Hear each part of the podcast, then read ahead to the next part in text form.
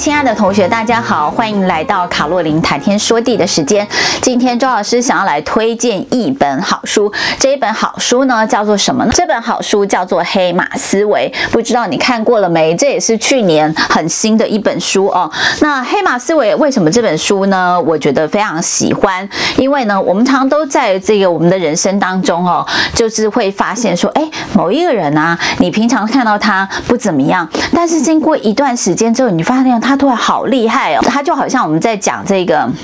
大漠英雄传里面的郭靖，你本来看他好像笨笨的哈，没有什么特别的厉害，可是呢，他就自己慢慢的用他自己的方法呢，然后笨笨的用他的自己的方法，然后一步一步的完成他自己想要完成的事情，那你就会说哇，他突然就像是一个黑马一样腾空出世的被全世界的人或者是被呃大家看到哦。这个黑马是怎么样产生的呢？要成为黑马的人呢，呃，他。自己是要有一个动力的哦，他自己是想要让自己变得很好，所以他会在这个人生的过程当中不断的去训练他自己，磨练他自己。然后呢，他做的事情呢，经常都会跟别人不一样。他不采用制式化的方法，而反而是用他个人化的方法呢，去培养训练他自己应该有的技能。那他会不会随波逐流呢？在这个书里面来讲，我们也看到很多的例子，譬如说别人都。在上学，按照正规的方式去上学，呃，我就以按照上学的方式去取取得我想要取得的东西。那么在黑马里面很重要的就是呢，你要知道你的这个人生的微动力是什么。那么动力跟微动力的差别就是，微动力就是那个很小很小的一个动力，这个很细小很细小的动力呢，你要知道的越细越小越好。那么当你发现呢你很想要做这件事情的时候呢，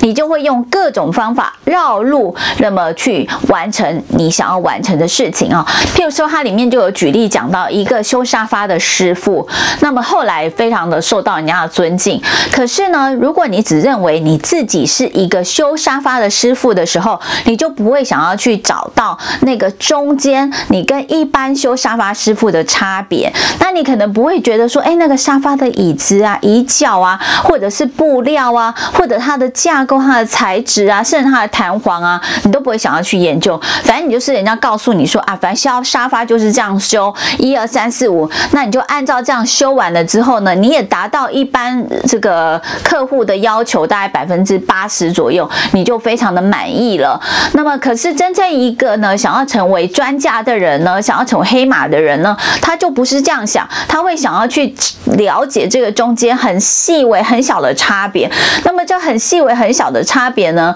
呃，我们大。家也常常听到，就是魔鬼就在细节里面嘛。当你这个细节跟人家做的越不一样的时候呢，你就会看到你跟别人的差别慢慢的被拉大。那么当然，那当你在这条路上呢，越走越扎实，越越努力，越不受环境的折磨或挫折，而你往前走，那么你不看别人，你也不听别人的一些说法，你就认为我走的这条路是正确，我也努力去做，你就会慢慢的变成。该行业的专家，那么你就会发现呢，呃，经过五年、十年以后，那个人还是修沙发的师傅，那么你已经变成沙发专家，甚至呢，你已经可以去卖沙发，你可以变成卖沙发的老板，你也可能可以变成卖沙发布或者是卖发沙发店的老板啊，这个就是我们这个黑马跟非黑马的差别啊。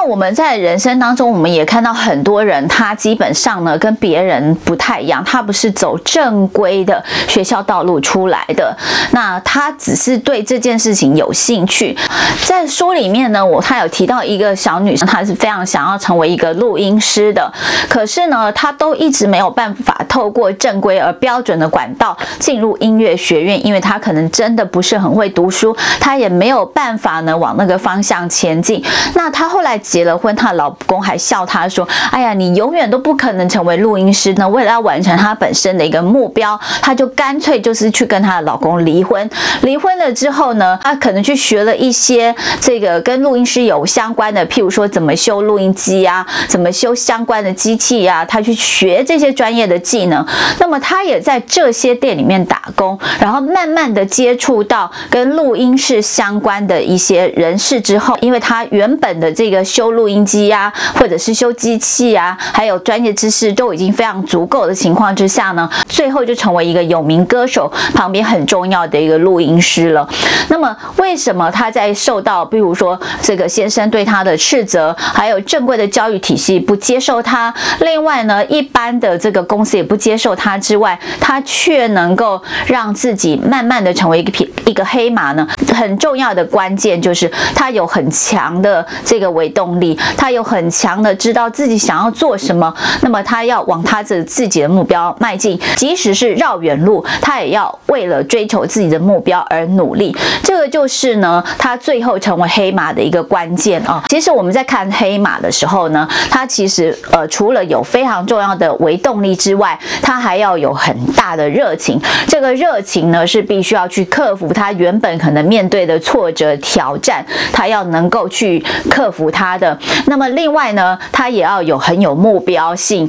他要知道他真正想要做的事情。即使我现在绕路了，我最后都还是会绕到我想要走的那条目标上面去。那么最重要，当然他要有行动哦，他要知道说我要做哪些事情。这也搭配到我们之前曾经提到的 OK K R，也就是说，我们如果想要达成做录音师的目标，那我们主要要达成的关键结果有哪些？那为了达成这些关键结果，我们的关键行动又在哪里啊？那么你这些东西一连串都是有相关的情况之下，当然你的目标就容易达得到。当然，别人原本看不起你，不认为你会成为黑马那批人，到最后他就会发现说：哦，原来你真的很厉害，原来你真的是一匹黑马。所以这边呢，周老师想要跟大家勉励一下，就是说在人生的道路上呢，你只要视你自己为黑马呢，你就是一匹黑马。你不要去呃让别人来选择你，而是你要做你自己人生的主人。当然，在这个正规标准化的环境里面，你可能没有被选到，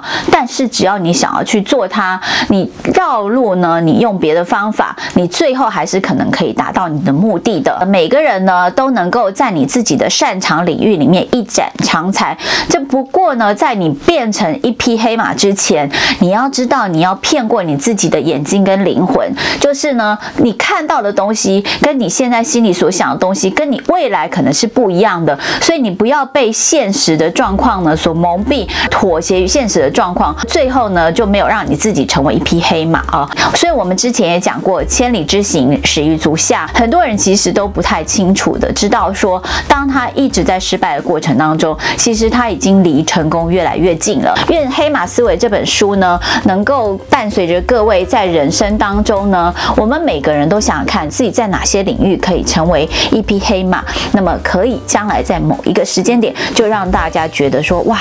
原来你就是我们梦寐以求的黑马产生。好，那我们大家一起努力吧。这个就是今天的卡洛琳呃老师的聊天室，跟大家一起分享。我们下次再见喽，拜拜。